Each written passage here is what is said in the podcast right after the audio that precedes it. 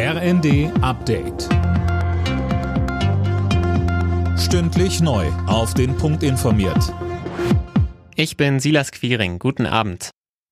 Wer sich mit Affenpocken angesteckt hat, soll mindestens drei Wochen in Isolation. Das hat Gesundheitsminister Lauterbach angekündigt. Auch für enge Kontaktpersonen soll eine Quarantäne angeordnet werden. Gleichzeitig warnt Lauterbach vor Panik. Die Krankheit könne gut in den Griff bekommen werden. Also sind wir hier nicht am Vorabend einer neuen Pandemie, sondern wir haben es hier mit Ausbrüchen zu tun, die an bekannten Erreger betreffen und wo wir wissen, wie wir diesen Erreger bekämpfen können. Die Ständige Impfkommission empfiehlt jetzt für alle Kinder zwischen 5 und 11 Jahren eine Corona-Impfung. Damit sollen sie auf eine mögliche Infektionswelle im Herbst und Winter vorbereitet werden. Tom Husse mit den Einzelheiten.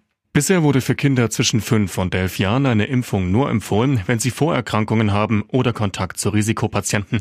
Jetzt sollen möglichst alle mit einer Dosis eines mRNA-Impfstoffes geschützt werden. Die STIKO schätzt, dass inzwischen mehr als 77 Prozent der 5- bis 11-Jährigen eine Corona-Infektion durchgemacht haben. In Deutschland sind in der Altersgruppe knapp 20 Prozent vollständig geimpft. EU-Kommissionschefin von der Leyen hat die russische Blockade von Getreidelieferungen aus der Ukraine scharf kritisiert. Beim Weltwirtschaftsforum in Davos hat sie dem russischen Präsidenten Putin vorgeworfen, Hunger als Instrument der Macht zu nutzen. Gleichzeitig sicherte von der Leyen der Ukraine die volle Unterstützung der Europäischen Union zu. Brüssel werde alles tun, damit das Land den Krieg gewinne. Es gehe nicht nur um das Überleben der Ukraine, sondern um die Sicherheit in ganz Europa.